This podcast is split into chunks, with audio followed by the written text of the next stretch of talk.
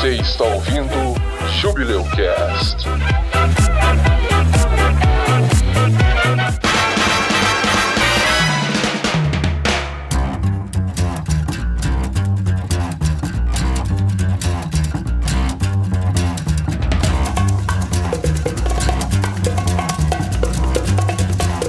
Oi, aqui é o Josias e I think it's time we blow the scene. Get everybody and the stuff together. Okay, 3, 2, 1, let's jam.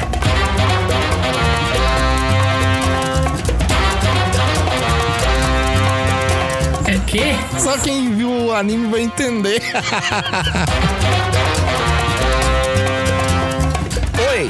aqui é o Edson e achar um ovo mágico com feições humanas nunca é um bom sinal. Qualquer coisa com feições humanas. Já viu aquele joguinho do PlayStation 2 do peixe com cara de gente?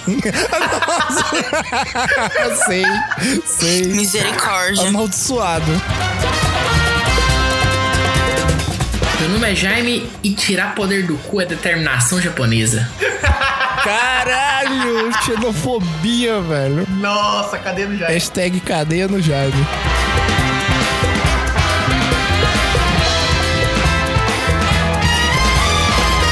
Oi, eu sou a Kami e os humanos são a única espécie que se diverte com a desgraça dos seus semelhantes. Muito poético. Cara, é tão confuso você falar com uma voz bonitinha, Foi proposital. profunda assim. Foi proposital. Essa era a ideia de, tipo, aparecer, sei lá, um ursinho fofinho falando uma coisa profunda e macabra. E lembre-se, anime é bom e o Jaime é cachaça.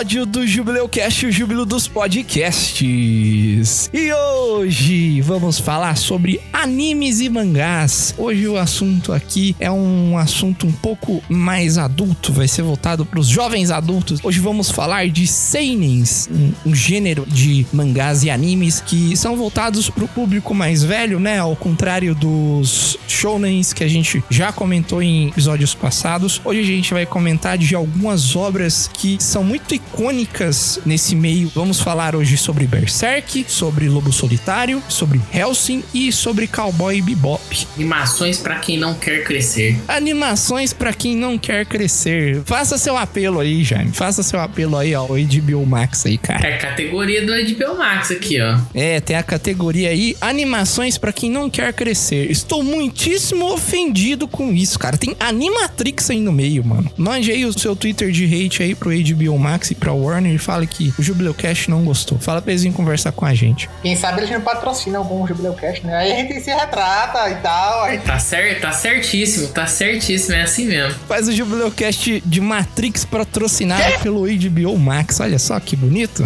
Afie sua katana, recarregue sua Kazu e ligue os motores da nave, porque o episódio de hoje é um eclipse de diversão. Vamos lá!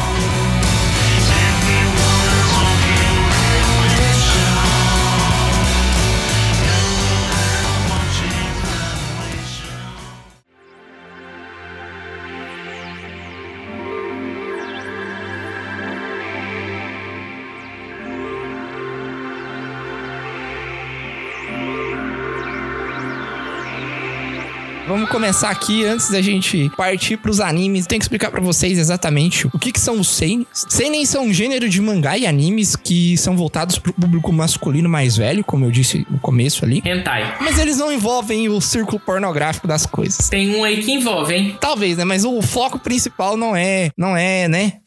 É, é, né? Não é. Né? Não é. Em japonês, seinen significa literalmente juventude. E no Japão ele é usado para descrever o, o público-alvo das revistas de mangá, que são homens entre 20 e 50 anos. Apesar de não ser bem um gênero, né? No sentido da palavra. 50 anos juventude? Da onde? 50 anos juventude? Se você é jovem ainda, como é que é a música? Se você é jovem ainda, jovem ainda, jovem ainda. Amanhã velho será, velho será, velho será. Ao menos que o coração, que o coração. Se sente. A juventude que nunca morrerá. Olha aí. No episódio 21 do Jubileu Cast, a gente já falou sobre shonen e shoujo. Shonens que são voltados para adolescentes masculinos e shoujos para adolescentes femininas. No caso de seinen, a contraparte feminina são os joseis. A verdade dos temas que os seinens abrangem são muito grandes, né? Vão de dark fantasy, que é o caso de Berserk, até esportes, como é o caso do Initial D, que é aquele anime que tem aquela música Deja vu, I've been this place before. Eu só conheço meme. Esse meme é, é o anime desse meme. E até nos cantos meio obscuros aí dos gêneros de mangá. Um exemplo aí são as obras de ficção científica hard, né? Como Planetes, que é um mangá também meio obscuro, mas muito bom. Ao contrário de shounens e shoujos, que geralmente são publicados semanalmente, seinens e jouseis têm uma frequência de publicação bem diferente. Muitos deles são publicados mensalmente, mas também existem aqueles que são publicados quinzenalmente e semanalmente. Alguns exemplos de revistas que publicam mangás seinen são Weekly Young Magazine, Weekly Young Jump, que é da Shonen Jump, que é a, a gigante Shueisha lá no Japão, Big Comic Original e Young Animal, antiga Hakusensha, que publica ainda Berserk. Então, vamos começar aqui com Berserk. Mas antes da gente falar de fato sobre o anime, mangá, eu preciso trazer um contexto aqui pra vocês, né, que é até um- uma coisa que a gente não falou nos shounens, mas vale também pros shounens, que é a influência da resiliência japonesa nos mangás e animes. Desde sempre o Japão ele é alvo de desastres, sejam naturais ou causados pelo homem, e só nos últimos 100 anos o país ele foi palco de tragédias como o grande terremoto de Kanto de 1923, duas bombas nucleares sobre Hiroshima e Nagasaki em 1945, o terremoto de Kobe em 1995, que dois meses depois foi seguido pelo ataque com gás sarin no metrô de Tóquio, e o triplo choque de um terremoto, tsunami e derretimento nuclear em Fukushima, na região de Tohoku, em 2011. Todos esses acontecimentos e muitos outros que é impossível de listar aqui, ou mesmo datar, marcaram os japoneses e forçou eles a aprenderem a se recuperar e atravessar tempos difíceis. A resiliência é uma palavra-chave para a cultura e a tradição nipônica. Mesmo a arquitetura das casas tradicionais que não usam nenhum tipo de prego ou parafuso e se focam em mecanismos de encaixe para resistir aos terremotos que frequentemente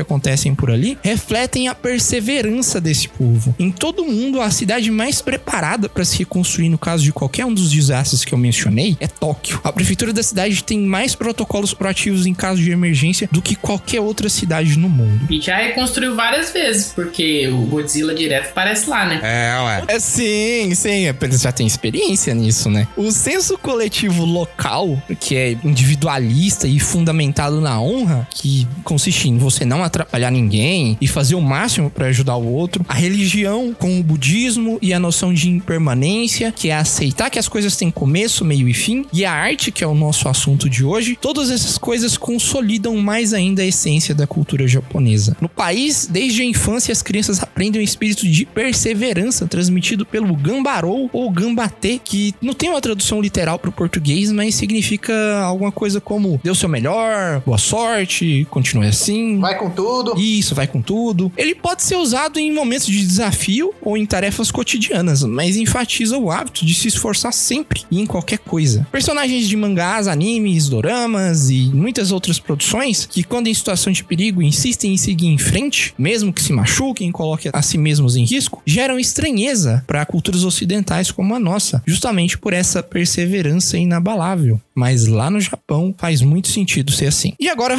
vamos lá falar de Berserk. Berserk, ele foi escrito e ilustrado por Kentaro Miura. É um mangá do gênero de Dark Fantasy, ambientado em um cenário inspirado na Europa medieval. A história é centrada em Guts, um mercenário solitário, e Griffith, que é líder de um grupo de mercenários conhecidos como Bando do Falcão. Ele começou a ser publicado em 1998 na revista Hakusensha, hoje ela é conhecida como Young Animal, de forma regular e depois de forma intermitente. Quer dizer que ele começou a ser publicado num intervalo de tempo igual, né? E aí, por problemas de criação do autor, porque o, o mangá é muito bem trabalhado, ele às vezes precisa de mais tempo. Então, eles optaram por manter um intervalo irregular. Então, não tem uma data certa para sair capítulo novo. Após a morte do autor em maio de 2021, a obra tá em um tipo de limbo editorial e o futuro dela ainda é incerto. Eu vou falar mais disso no fim desse bloco, tá? Guts nasceu de um cadáver enforcado. Por isso que o nome dele é Guts, né? Que é entranhas ou tripas. Quando ele nasceu e encontraram ele, pensaram que era as tripas, né? Viram alguma coisa mexendo ali e viram que tinha um bebê ali. E ele foi criado como um mercenário pelo seu pai adotivo Gambino. Ainda muito jovem e depois de sofrer de formas horrendas servindo o pai dele, ele acaba matando em legítima defesa o velho e ele foge. Ele fica vagando por algum tempo, mas ele é encontrado por Griffith, que é o líder de um bando de mercenários. E ele faz um acordo com o Guts, que caso ele vencer o Guts em duelo, ele vai entrar pro grupo. O Guts acaba perdendo e ele entra pro bando do Falcão. E conforme o tempo passa, ele sobe rapidamente nos cargos do grupo e acaba se tornando o combatente mais forte. Passado um tempo, o reino de Midland contrata o bando do Falcão para batalhar em seu nome numa guerra conhecida como a Guerra dos 100 Anos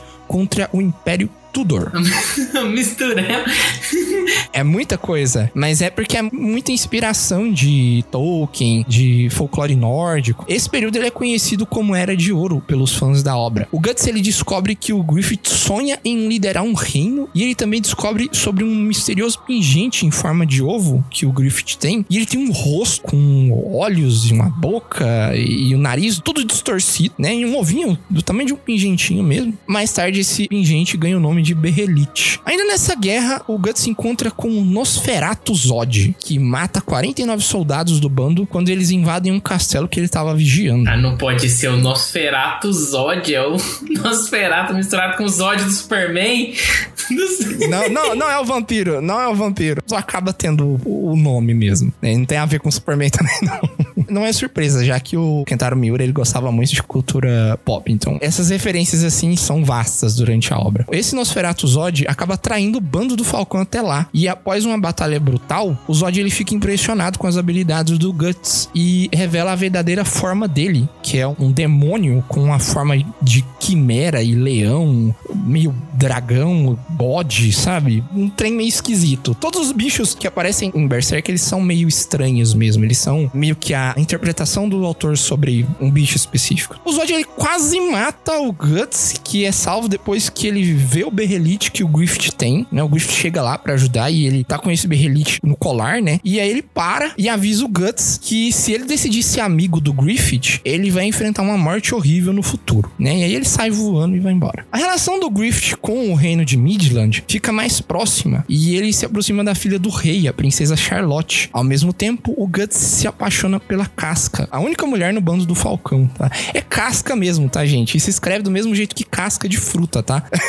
Mas não tem nada a ver. Numa conversa com a princesa, o Griffith comenta que ele só considera um amigo quem tem seus próprios sonhos. O Guts acaba ouvindo as palavras do amigo dele e decide abandonar o grupo assim que a guerra terminar para seguir suas próprias ambições. Com o final da guerra dos 100 anos, o Griffith desafia o Guts por um duelo, tentando impedir que ele vá embora. Mas ele acaba perdendo, espelhando o modo como eles se conheceram lá quando o Guts ainda era pequeno. O impacto dessa perda no ego do Griffith deixa ele muito perturbado. Ele acaba indo até a princesa, seduzindo ela e acaba sendo descoberto que ele tá tendo um caso com a princesa. Ele é preso pelo rei de Midland na Torre do Renascer e ele também decreta os mercenários do bando do Falcão como criminosos e força eles a fugir e sobreviver pelo reino que eles lutaram para libertar. Um ano depois, durante o treinamento do Guts, ele se encontra com um cavaleiro de armadura de esqueleto, que ele acaba chamando de Skull Knight, que avisa ele que as suas ações desencadearam o eclipse e a morte dele tá próxima. O Guts acaba se encontrando com a casca e ele descobre que o bando do Falcão agora é considerado um grupo de criminosos. Os dois finalmente consumam o seu amor, né?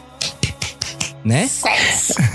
E eles decidem salvar o Griffith. Com a ajuda da princesa Charlotte, o grupo de resgate que consistia em Guts, Casca, Judô e no Pippin, que são outros personagens que também fazem parte do bando. Judô e Pipim. Se judô lutar jiu-jitsu, eu acho uma puta sacanagem. Judô e Pippin, é isso mesmo. Meu, meu Deus, esse cara misturou todas as, as obras. é. Blow mind. Esse grupo de resgate ele chega até a torre e se deparam com o Griffith num estado absurdamente deplorável. Ele tá sem língua, com os tendões do corpo inteiro cortados, vítima de esfolamento, escaldamento e muitos outros métodos de tortura. Eles conseguem fugir com o Griffith, que havia perdido seu berrelite, mas durante a fuga, próximo à fronteira de Midland, ele acaba encontrando seu pingente na foz de um rio. E ao tocar no item, enquanto sentia um profundo ódio da sua condição e grande desespero, o ovo se ativa. Lembram que eu tinha falado que ele tem olhos, bocas, né? Só que eles estão meio que organizados de um jeito completamente alienígena. Pois é, eles se juntam e formam um rosto que abre os olhos em agonia e chora sangue. O bando inteiro que foi salvar ele, né? Porque só esses quatro entraram lá dentro da torre, mas tinha um bando de um monte de pessoas esperando ele lá fora. É transportado para outra dimensão, que é conhecido como mundo espiritual. Entidades conhecidas como arquidemônios aparecem e eles desejam fazer um contrato com o Griffith que garantirá a ele poder sem limites, mas por um custo. Ele tem que sacrificar todos os seus amigos. E ele não hesita, ele aceita na hora. Durante o eclipse, as criaturas demoníacas bizarras que são conhecidas como apóstolos começam a atacar e matar quase todos menos Casca e Guts, que protege ela de maneira feroz. O Griffith renasce como um falcão da escuridão, que é uma entidade espiritual que integra a mão de Deus, que é um grupo de cinco demônios supremos. Durante a batalha, a Casca acaba sendo pega pela multidão de monstros que acaba levando ela até o Griffith e o Guts tenta impedir, mas seu braço é preso nos dentes de um dos apóstolos. O Griffith estupra Casca na frente de Guts, que num surto de raiva corta o seu próprio braço com um pedaço da sua espada quebrada, mas é agarrado pelos demônios e forçado a assistir o resto da cena abominável. Ambos sobrevivem, sendo salvos pelo Skull Knight, mas após deixar Casca em segurança, o Guts se exila com o objetivo de caçar cada demônio que existe na face da Terra. Esse é o prólogo da história. O mangá é isso, tá, gente? Tem muita coisa, muito detalhe que eu deixei de fora. Essa é a introdução ao contexto da história. O mangá, se eu não me engano, são os, os cinco capítulos iniciais do mangá. Mostram o Guts depois dele ter passado por essa, esse momento traumático. E aí começa a contar a história dele desde o começo. Berserk ele já foi adaptado algumas vezes. Primeiramente em um anime de 25 episódios, lançados em 1997. Depois teve filmes lançados de 2012 a 2013, que também adaptou o mesmo período de tempo, né? Que é a Era de Ouro. E é uma segunda série em anime de 2016 adaptou o arco que procede à trama, que acontece depois que o Guts entra em exílio. Ele foi adaptado também em um monte de jogo, novels e spin-offs e um monte de outras mídias. No Brasil, o mangá é publicado pela Panini Comics. Panini. Panini. Berserk, para dar uma ideia rápida do que exatamente é para vocês, ele é um mangá que ele é muito bem feito, mas muito bem feito. Além da arte dele ser absurda, de dá para você pegar uma página e ficar olhando ali por horas e horas, analisando cada traço e forma que o Miura desenhou, porque ele bota muito esforço nas artes que ele faz. Ele trabalha com temas profundos, como natureza humana, livre-arbítrio, causalidade e a perseverança que a gente falou no começo. Cada um dos assuntos é distribuído muito bem pela obra. Não tem pressa, né, para você discutir esse tipo de coisa. É de forma orgânica que isso é discutido pelos personagens, seja no caso aprofundando os personagens ou trazendo novos personagens para cada tema a ser apresentado de uma forma subjetiva. O Miura ele usa muito bem técnicas para dar efeito de velocidade, para dar efeito de força, para dar efeito de líquidos. Ele trabalha muito bem com a ilustração de líquidos, né, principalmente sangue, seres que são meio gelatinosos, né? Ele consegue transmitir isso muito bem na arte dele. Para vocês terem noção, o Berserk ele é lembrado como uma das obras de Dark Fantasy mais influentes de todos os tempos. Você que tá ouvindo pode nunca ter ouvido falar, mas você provavelmente viu alguma obra que foi influenciada por Berserk na sua vida. Dark Souls. Eu já vou chegar lá. Dark Souls. Muitas vezes, dentro do, do meio de seinens e mangás, ele é comparado ao que Blade Runner foi pros filmes filmes da década de 80. Ele influenciou muitos autores que já mencionaram que sem Berserk suas obras simplesmente não existiriam ou seriam completamente diferentes. Alguns exemplos, vamos lá. Os mangás e animes. A gente tem Bleach, Fullmetal Alchemist, Attack on Titan, Demon Slayer, Jujutsu Kaisen, Villain Saga, Black Clover e mais uma caralhada. Nos jogos, a gente tem Dark Souls, toda a franquia Souls, Castlevania, Final Fantasy, Bloodborne, que também é da franquia Souls, Devil May Cry, Dragon's Dogma, Demon Souls, Dynasty Warriors, Sekiro e também mais uma caralhada. Galera que tá escutando, se quiser pausar, anotar, é tudo jogo bom, tudo obra boa, então pausa e anota. Até na música, em bandas como Battle Beast, Beast in Black, Slaughter to Prevail, já deixaram claro suas inspirações em Berserk e não existiriam sem a obra de Miura. As recomendações que eu tenho para vocês, antes de eu falar da morte do Miura, é que vocês leiam esse mangá. Ele é um marco na história de mangás em geral. Além de ser muito bem feito, ele é genial na relação com os personagens dele. Ele já tinha toda essa história, essa introdução pronta desde que ele tinha 16 anos. Isso foi muito bem preparado, o terreno foi muito bem cuidado para a história ser apresentada. Agora sobre a morte do Kentaro Miura. Ele faleceu no dia 6 de 2021, vítima de dissecção aórtica. E o mangá no momento ele possuía 363 capítulos lançados e durante semanas não houveram notícias do que, que ia ser o futuro da história. A revista Young Animal fez alguns anúncios deixando claro que iriam seguir a vontade de Miura, mas o momento era de luto e decisões desse tipo iriam ser tomadas no futuro. O último capítulo que Miura trabalhou foi o de número 364, que foi publicado no dia 10 de setembro de 2021, a mesma data em que o evento comemorando a carreira do autor e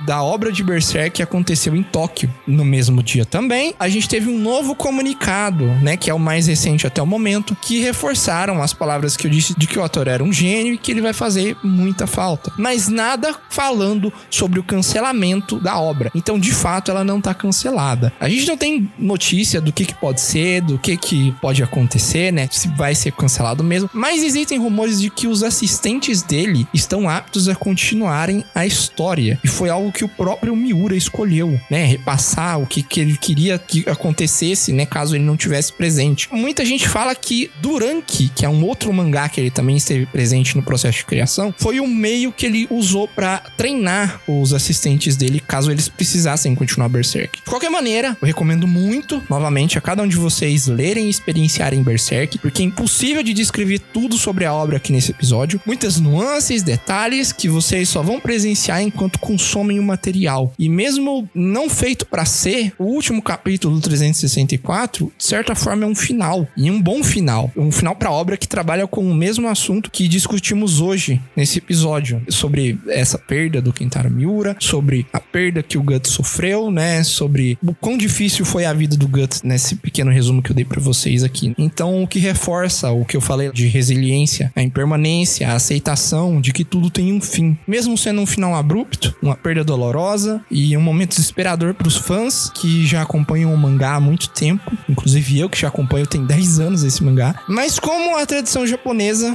que eu disse lá no começo, é um bom momento pra gente poder praticar ela, além de ser um dos grandes ensinamentos de Berserk, que a gente deve se levantar e seguir em frente. E para fechar o bloco, eu tenho um provérbio japonês, né, para reforçar o espírito de Berserk, o espírito de resiliência japonesa em vocês, que é o Nanakorobi Yaoki, que em português significa caia sete vezes, mas se levante oito. Eu não tenho nem o que falar depois dessa. Cara, deu pra sentir a profundidade que a obra teve na tua vida como leitor e, e admirador do Miura e de como foi importante todo esse tempo de dedicação dele e como vai ser agora repassado para o assim, né, através desse rumor, para os assistentes deles que vão continuar a obra. E espero que, que continue no mesmo nível também. É, vamos ver, né, cara? Já tem, tinha umas histórias que os assistentes já faziam, já escreviam. Durank, né? Durank, o Miura só foi um conselheiro. Ele ajudou a escrever certas partes, mas aquilo era os assistentes dele, né? E parece muito com Berserk.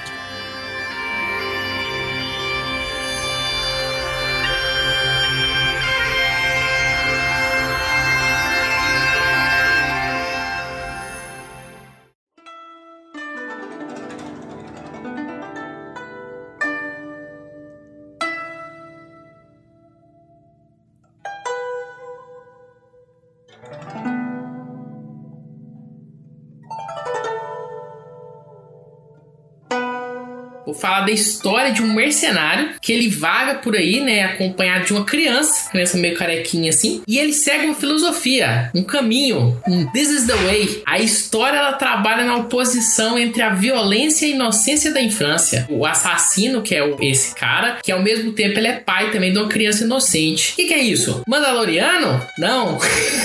é o lobo solitário. A criança careca. A criança meio careca. Só faltou ela ser verde. O Grogo.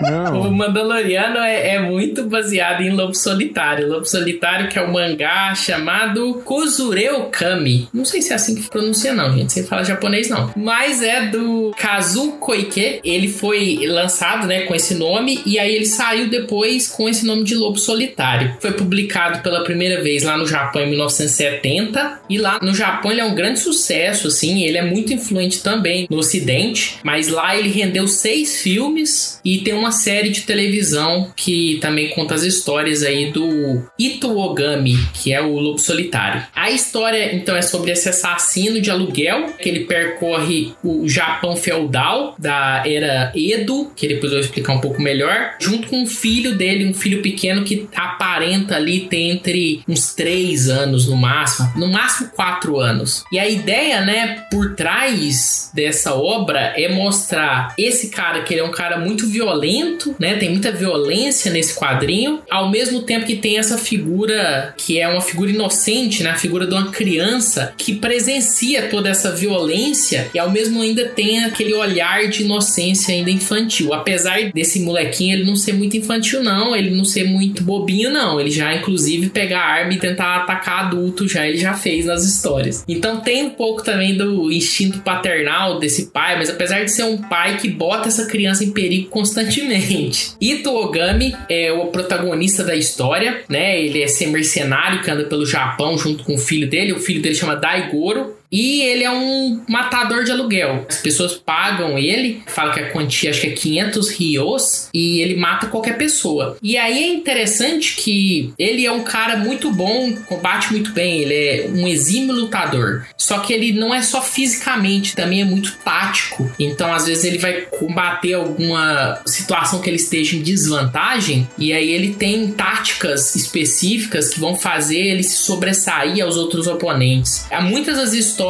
ele resolve não só com a espada, mas também com a inteligência. É interessante que ele, como matador de aluguel, ele não escolhe muito bem assim, não. Você pensa, ah, um mangá que vai falar sobre um assassino, ah, então talvez ele tenha alguns princípios, vou matar pessoas ruins. Não, ele mata inclusive pessoas boas, ele mata até santos, homens santos, assim, ele mata, se pagar, ele mata. Mas de vez em quando ali acontece algumas coisas que mostra que ele é um homem muito honrado, mesmo assim, né? Então, se tiver uma causa justa para ele ali, ele pode ser capaz de até aceitar um castigo no lugar de uma outra pessoa, coisa que já aconteceu lá dentro da história. E é interessante essa moral dúbia do cara que ele não é vilão. O Ito ele não é um vilão, ele não é um herói, ele é um cara, né? Um cara que ele abraçou essa escuridão e ele busca vingança por algumas coisas ali que vai discutir no final lá dos primeiros capítulos da história. Os primeiros capítulos eu vou falar aqui, mas é as histórias do Lobo Solitário, elas não são completamente lineares. Então são como capítulos que você pode ler separadamente. Tem uma história de fundo que aparece de vez em quando, que é esse objetivo que ele busca, que é um objetivo de vingança por todo o clã dele ter sido destruído, todas as pessoas ter sido mortas, sobrou só ele e o filho dele. Mas as histórias elas são meio independentes. Então você pode ler qualquer um dos capítulos que você vai conseguir tirar um proveito dele. O mais interessante que eu acho é a reconstrução histórica, porque ele é um mangá baseado num período histórico que realmente aconteceu, né? Que foi o período Edo, que ele passou entre 1603 e 1868 no Japão. E ele foi um período de paz, porque existia muitas guerras civis no Japão e quando a família Tokugawa ela assumiu o poder, ela unificou o Japão e teve esse período de paz desses 250 anos aí, um pouquinho mais, onde eles governaram o Japão, que é um regime de governo conhecido como shogunato, onde os shoguns, que eram os membros dessa família, que são tipo generais, eles dominavam e eles tinham mais poder do que o próprio imperador. O imperador era mais uma figura simbólica e quem dominava realmente, quem governava o país eram os shoguns. Os shoguns eles eram essa autoridade nacional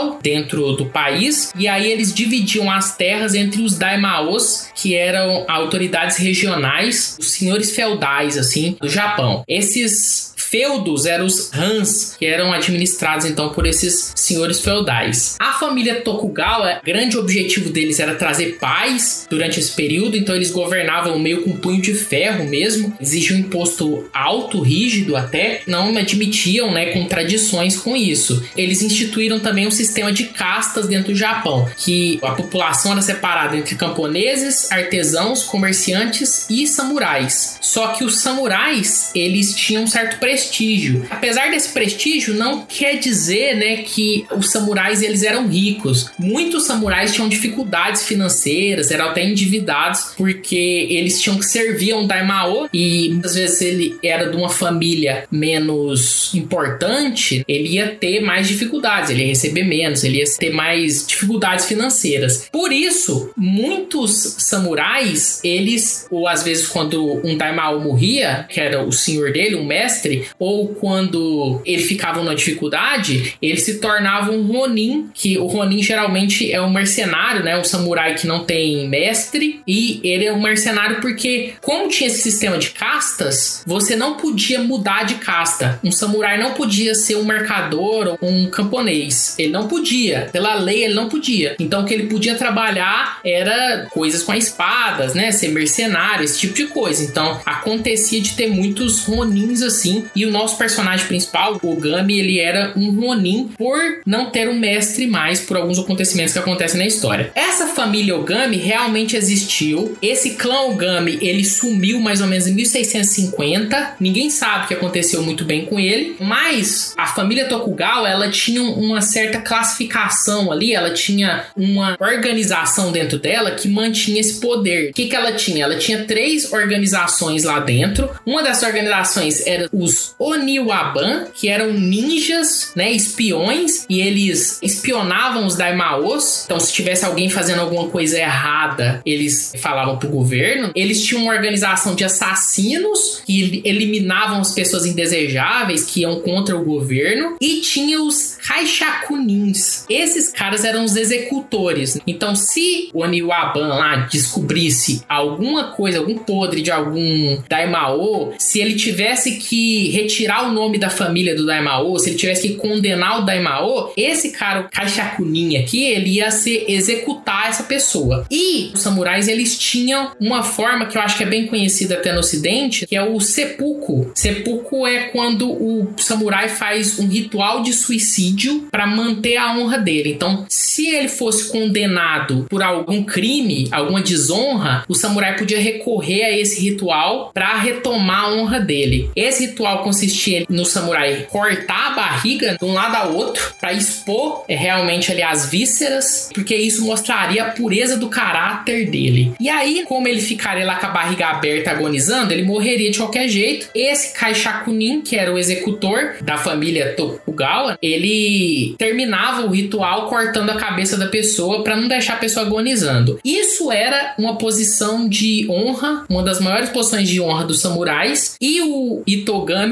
era um desses caras, um desses Kaishakunins. Só que, como a gente falou, essa família, ela sumiu durante o tempo. Então, ela sumiu em 1650 e aí o autor de Lobo Solitário criou essa história de que o outro clã, que era o clã Yagyu, clã lá dos assassinos, ele tramou a queda dessa família para assumir a função dela também. E aí o, o grande plot ali em volta de toda essa história do Lobo Solitário é ele buscar vingança contra essa outra família que desonrou, que ele matou todo o clã dele e por isso ele carrega o filho dele e ele e o filho dele são os últimos membros desse clã Ogami. Eu acho interessante do espírito japonês aí que a gente falou, que o japonês ele preza muito pela honra dele. Tanto essa questão dele se matar para preservar a própria honra, tem um das histórias até que fala que a honra do homem é mais importante que a própria vida dele, né? Então tem uma história que eu acho muito interessante é que o Ogami ele vai ser contratado para matar uma pessoa. Essa pessoa ela administra um Han lá, um Han é um feudo, e aí esse Han, como ele é um Han menor, ele não tem direito a um castelo. E esse cara, o nome dele era Ishio, ele é muito ganancioso e ele queria ter um castelo, né, para a família dele. Então ele encontra lá um castelo que ele era mais milenar que estava nessas terras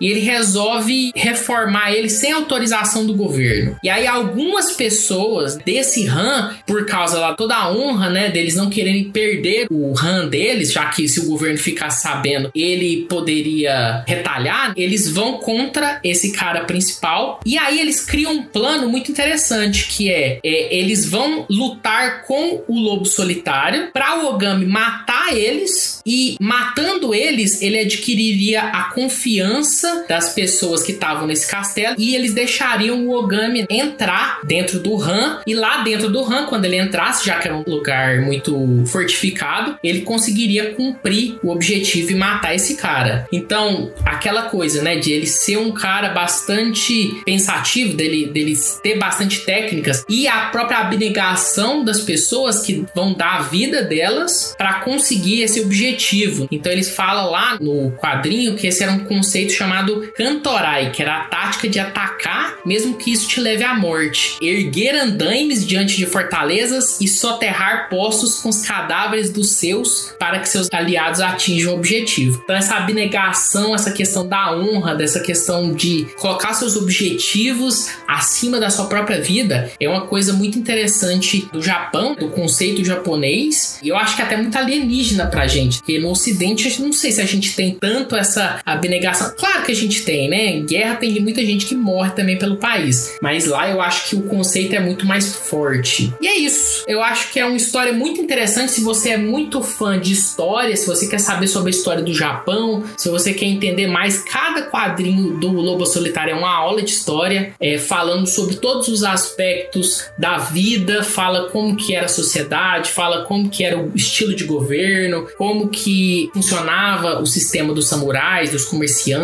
até dos prostíbulos, como que funcionava a Yakuza, fala tudo nesse mangá e é muito interessante para todo mundo que é entusiasta da história do Japão, quer saber mais sobre a história do Japão ou que quer curtir uma história legal sobre samurais. Eu gostei, gostei do que você falou aí, porque liga muito bem o que eu falei no começo da resiliência japonesa, que traduz muito bem o negócio lá do individualismo, né? Assim, existe o individualismo no Japão, mas a cultura coletiva de uma pessoa ou povo lutar pelo bem de mais pessoas é muito forte lá, né? Isso se dá, né? Igual eu falei, a esse ambiente que é o Japão, né? Aqueles desastres que eu listei para vocês não são os únicos que aconteceram no Japão. Tóquio já foi reconstruída milhares de vezes, né? A costa do Japão já sofreu incontáveis tsunamis. E coisa que a gente nem dá para saber, porque a história escrita do Japão é muito escassa. Então, é fácil você ver que isso moldou o povo. E essa obra aí traduz muito bem o espírito japonês. E o Lobo Solitário, eu vou falar um negócio pra você, hein? É um pai que bota o filho dele para ser isca direto.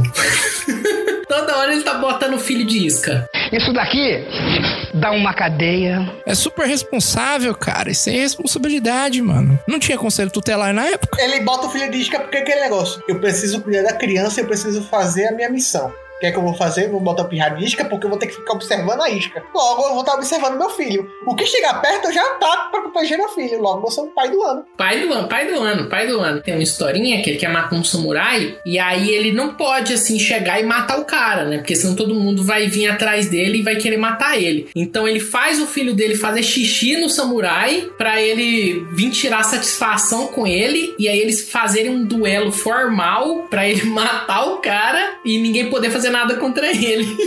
Bom, bom. Responsabilidade. Você é vergonha da profissão! Tem uma hora que ele bota o filho dele afogando pro cara largar as armas dele e tentar salvar o filho dele. Mas na verdade ele tava querendo matar o cara. Pai do ano. Puta que pariu, cara. É ótimo pai, ótimo pai. Não teve continuação porque o autor ele percebeu que com o tempo a criança ia crescer e ele não queria que crescesse, né? Então ele finalizou antes. Legal, legal. A Panini tá relançando, 28. São 28, né? Certa 28 resposta. encadernados aí. Se vocês quiserem acompanhar, é interessante. Eu falei aqui de 3, 4 histórias. Tem vários capítulos.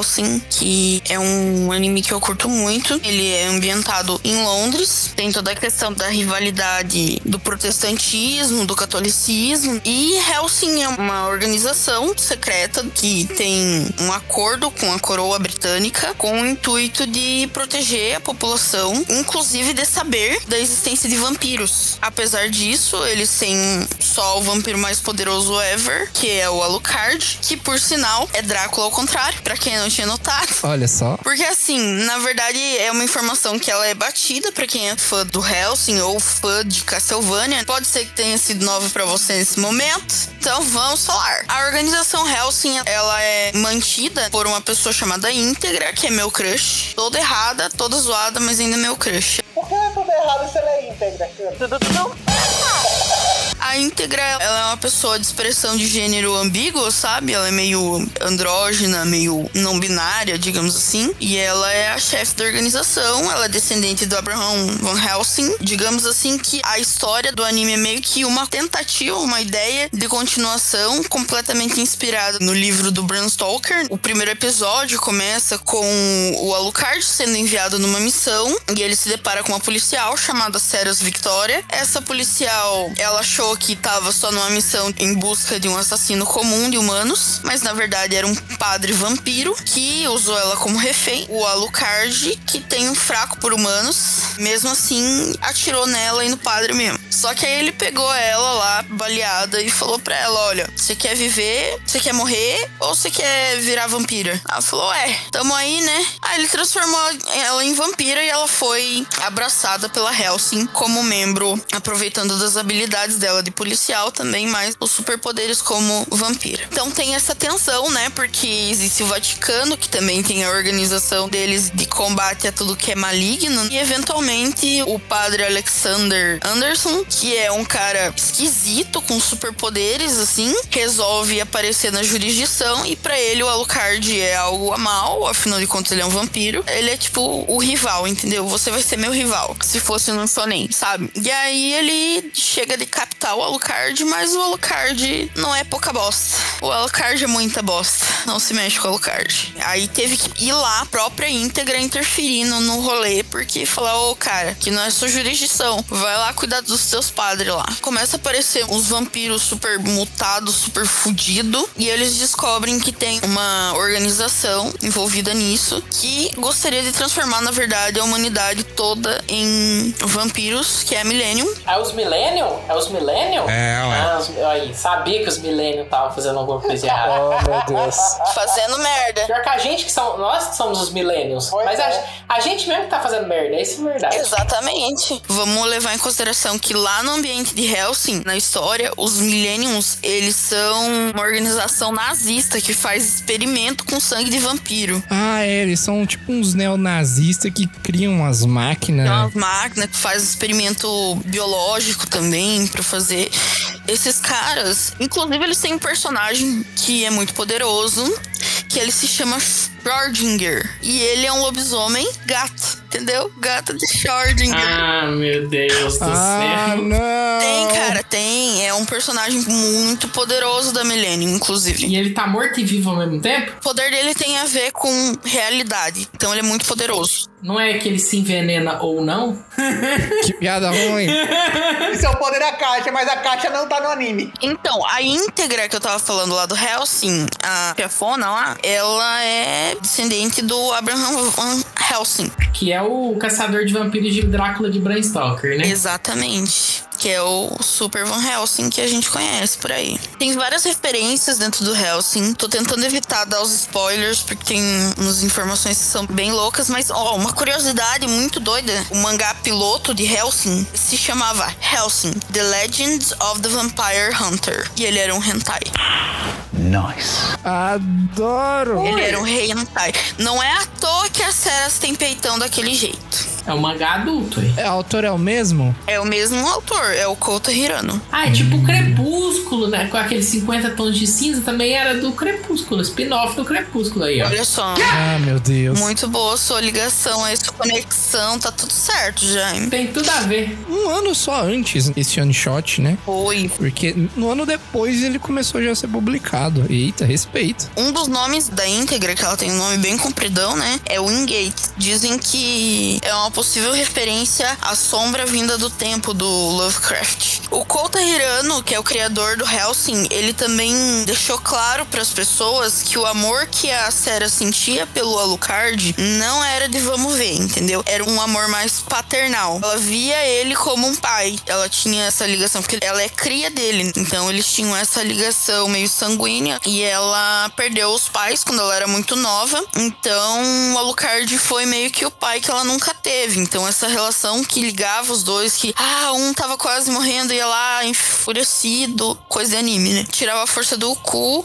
ia lá e salvava o outro, e vice-versa, né? Então. O Deus Ex Machina dos animes, agora a gente vai estar chamando de determinação japonesa, cara. sim, sim. Bota aí de novo, fala aí. A determinação japonesa do Alucard em salvar as Ceras inúmeras vezes. Por mais que o anime se passa em, em Londres e o, vampiro seja uma inspiração no Romênia. Mas tudo bem. É, mas ele foi escrito no Japão. Muito bom, muito bom. Tem o meme dos Cavaleiros do Zodíaco assim, o Saga tá lá discutindo com os Cavaleiros. Eu tô falando grego! E os caras, tá sim. Ah, tá. Estamos na Grécia, né?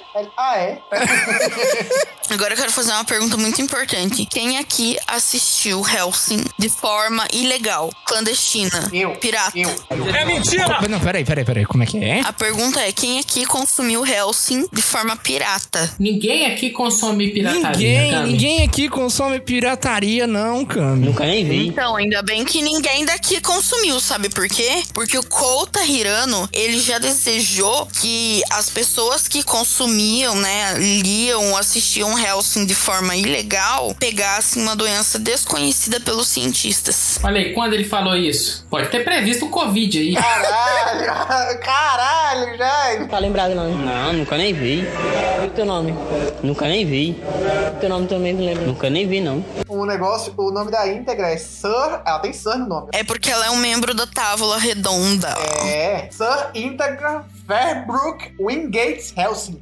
Saúde. Meu Deus, cara. O anime é pequenininho, né, cara? É três episódios só. É, são três episódios. Tem um personagem que eu gosto muito, que é o mordomo da íntegra, que é o Walter. E eu sou triste porque eu gosto muito dele. Enfim, é só isso que eu tenho a declarar. Fica aqui o enigma para que você vá lá e assiste e descubra por que, que eu sou triste por gostar do Walter. É muito bom, cara. Eu gosto de Helsing. Helsing, ele tem um- uma arte muito diferente, um traço mais agressivo. Até o próprio Alucard, o estilo dele, um estilo meio elegante, mas ainda assim muito agressivo. A pistola gigante que ele usa. Até a própria Helsing lembra muito os quadrinhos do Hellboy, que ele também é uma entidade meio sobrenatural, né? Ele também usa uma arma, igual o, o Alucard usa, e ele também tem uma relação aí meio caçadores com reis e tal. Lembra bastante. Eu gosto de Hellsing, principalmente pelo visual, né? Mas a história também é boa. Você assiste rápido e é divertido.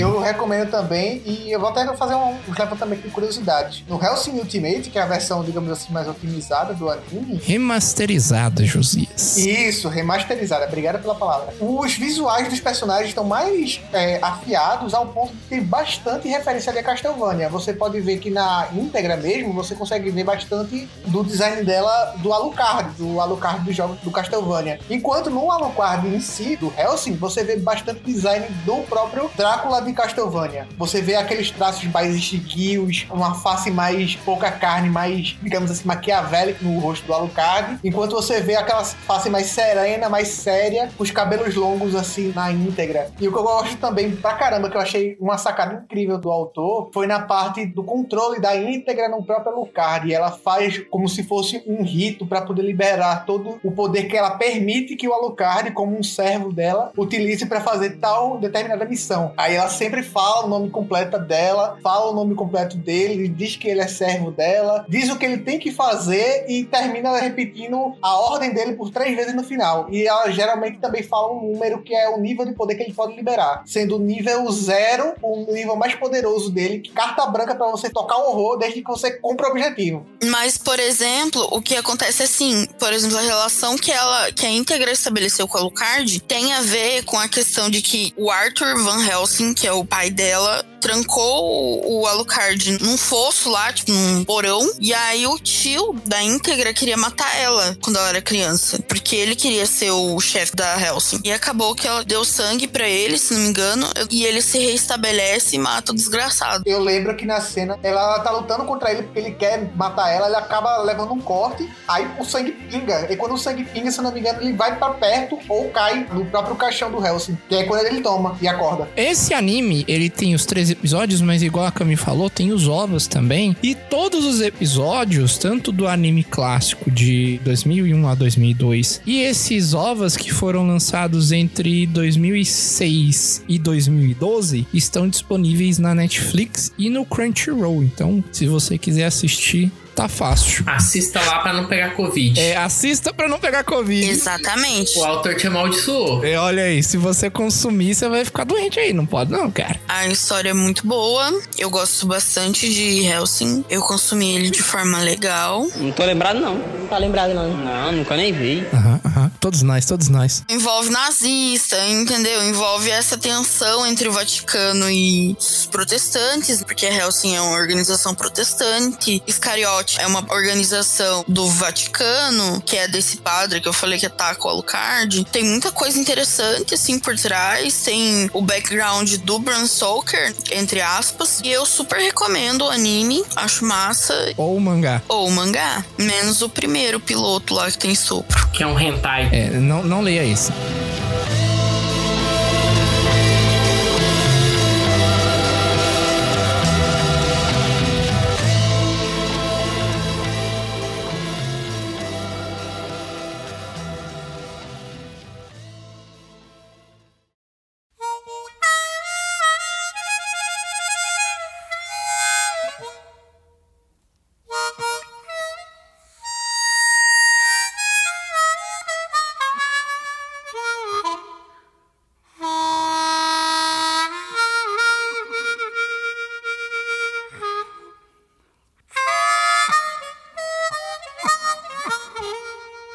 Geral tá no hype pra dia 19 de novembro desse ano. Não. Sim!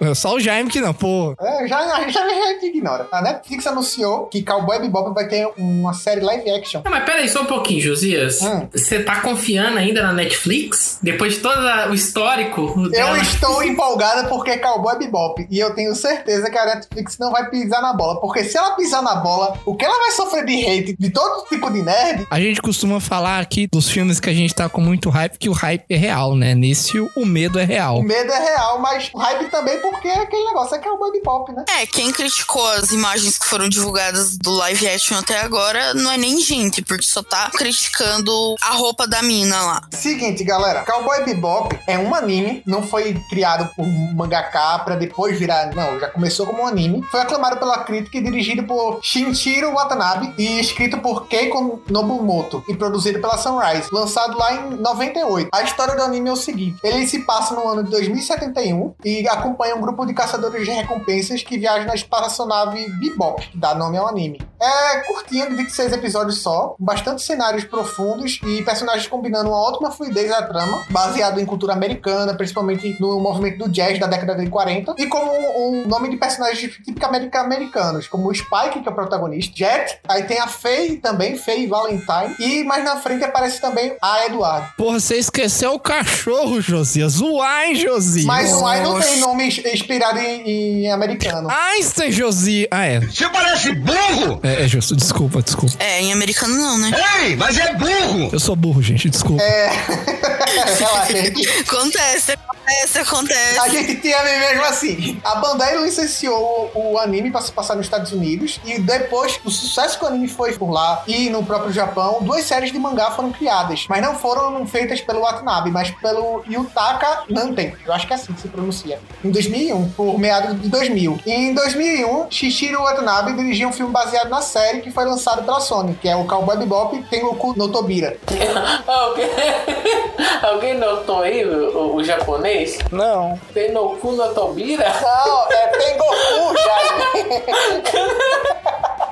As influências de Cowboy Bebop são variadas, inclusive nos nomes dos episódios se tem referências a estilos musicais ou até mesmo nomes de músicas de bandas famosas, de rock ou até mesmo de jazz. Nos próprios episódios também tem bastante influência de cultura americana, aonde existe bastante influência dos próprios cowboys, que são caçadores de recompensa, que são os protagonistas junto com uma outra toda gama de personagens do próprio anime, aonde existem a polícia, mas a polícia não dá conta dos criminosos. Aí ela consegue fazer o sistema de caça de recompensas através das cabeças de criminosos serem capturados vivos. Mistura esse lance de caçadores de recompensa do Velho Oeste com tecnologia de naves futuristas e toda essa gama de navegações entre planetas com esse aspecto antigo de batalhas com armas de fogo mesmo ou até mesmo perseguições de carro. Em alguns dos episódios também tem influência de Kung Fu, que foi muito famoso na década de 60 e 70, onde o protagonista ele luta bastante Kung Fu e ele começa o primeiro episódio lá, ele tá treinando sozinho, ele tá fazendo alguns golpes lá no aquecimento. Agora, o que vai um pouco do passado deles. O protagonista, que é o Spike, ele fazia parte de uma organização criminosa, onde aconteceram vários eventos e ele foi dado como morto através de cirurgias futurísticas, conseguiram recuperar ele, largou a vida de criminoso, de participante de gangue, e foi começar a viver como caçador de recompensa para refazer a vida e deixar todo esse problema de lado. O Jet, que é o seu companheiro, o seu amigo de longa data, onde o anime começa com os dois, e ele é dono da nave Bebop, a qual o Spike faz parte. Ele é um ex-policial que largou a vida também de investigador para viver da vida de caçador de recompensa, pois ele achava que já tinha dado tudo que tinha dado para o ramo do distintivo, ao ponto de num dos seus últimos trabalhos ele ter seu braço comprometido, ele ter sido substituído por uma prótese robótica. E a terceira protagonista, a feminina, que vai aparecer um pouco mais na frente,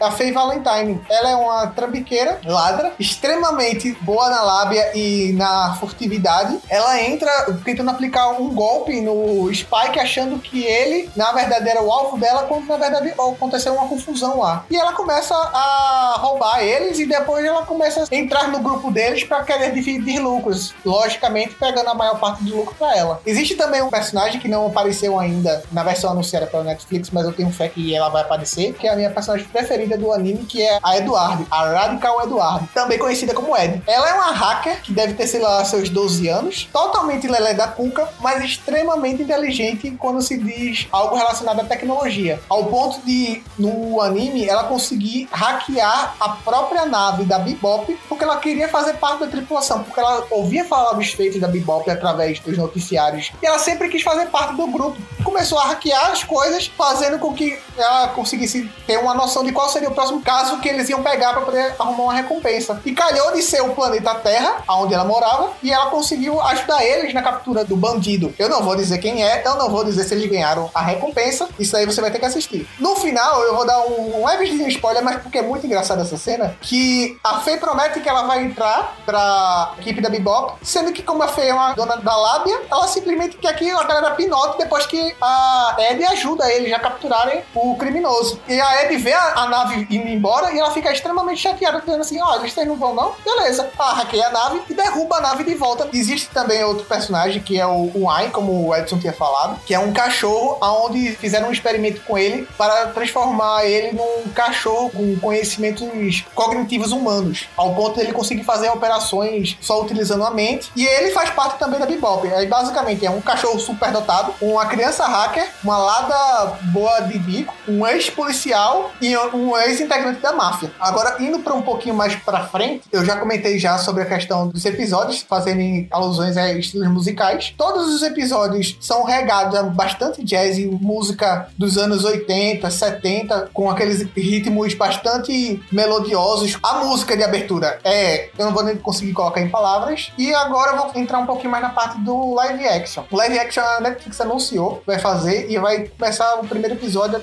a partir do dia 19 de novembro deste ano. Eu estou ansioso, estou ansioso. Eu vi o elenco escalado e as roupas, como a Cami estava falando, e eu achei a, a adaptação muito boa, muito honesta, bem feita para os dias de hoje, porque muitas das roupas que foram feitas pelo anime é feitas pro anime. Como a gente sabe, a Faye Valentine no anime, ela tem uma roupa muito mais cavada, muito mais feita para mostrar suas curvas, por ser um anime antigo também, voltado mais para fazer essas apelações. Ela era mais objetificada, né? É, exatamente. Ela era mais objetificada, por mais que do anime ela utilize os dotes dela, digamos assim, de corpo para os finais que ela queria assaltar ou até mesmo conseguir informações, não fazia necessidade de ser tão objetificada assim. Daria para poder fazer como eles fizeram na repaginada das roupas dela para esse live action. Daria para poder casar muito bem os dois, porque não teria necessidade de fazer daquele jeito. No live action também escalaram o ator Mustafa Shakir para poder fazer o Jet, e que eu achei foi uma adição muito boa, porque no anime, enquanto todos os personagens não existe um personagem negro dentro da Bebop, o Jet fazia totalmente as características de um personagem negro, porque ele era bastante focado em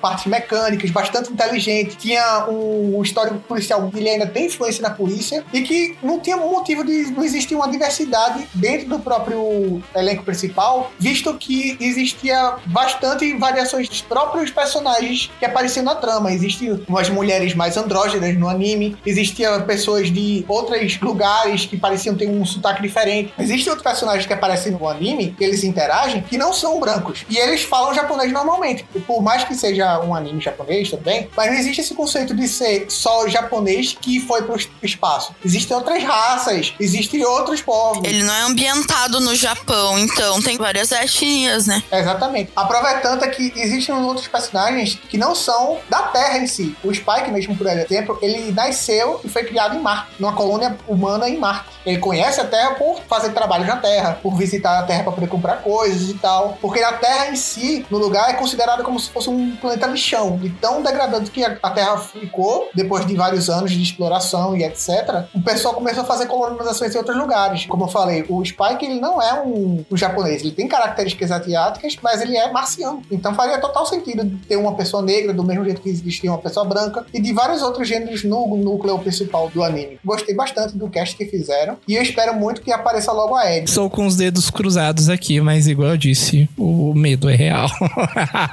que dia que é? 19 de novembro desse ano. Então fica aí avisado, enquanto não chegar, você pode assistir o anime original, né? Recomendo demais. Assista de fone para poder você curtir a trilha sonora.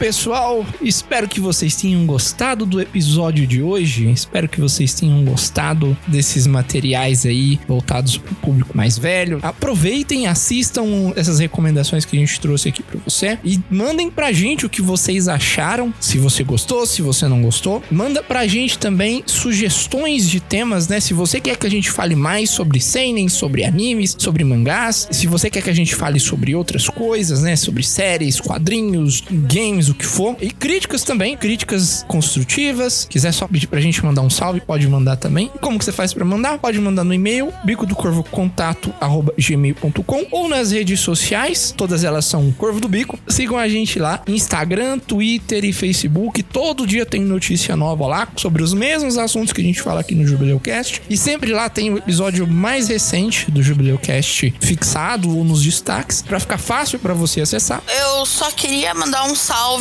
pra galera de Mandirituba que tá acompanhando a gente, que tem reagido e nos acompanhado nas redes sociais quando eu compartilho, né, os novos podcasts. O pessoal interage comigo lá, dizendo que se interessa. Parece que o pessoal gosta muito de podcast aqui em Mandirituba e tá acompanhando a gente. Ó, então um abraço pra você de Mandirituba. Um beijo. Um beijo! Um beijo também pra galera de Belém do Pará e também daqui de Recife. Olha só, olha só. Uns amigos meus estão ouvindo e também temos ouvinte aonde na Bahia, lembrei. Olha só, então, ó, Mandirituba, Paraná, Bahia, Pará, Recife, olha, tamo bem, cara. Tamo muito bem! Somos brasileiros! Eu sei que tem gente de Goiás que ouve a gente, eu sei que tem gente de São Paulo ouvindo a gente. Minas, né? Claro. Minas, Minas, claro, né? Podcast Mineirinho. Então, um abraço pra todos vocês que estão aproveitando o conteúdo do Jubileu Cast. A gente se esforça pra trazer coisa de qualidade pra você. E a gente fica esperando, né? Você falar com a gente pra gente poder mandar um beijinho pra você aqui e agradecer por você é, acompanhar a gente, como a gente agradeceu aqui. E é isso. Espero que vocês tenham gostado. Até o próximo episódio. Um grande abraço. Tchau! Credo.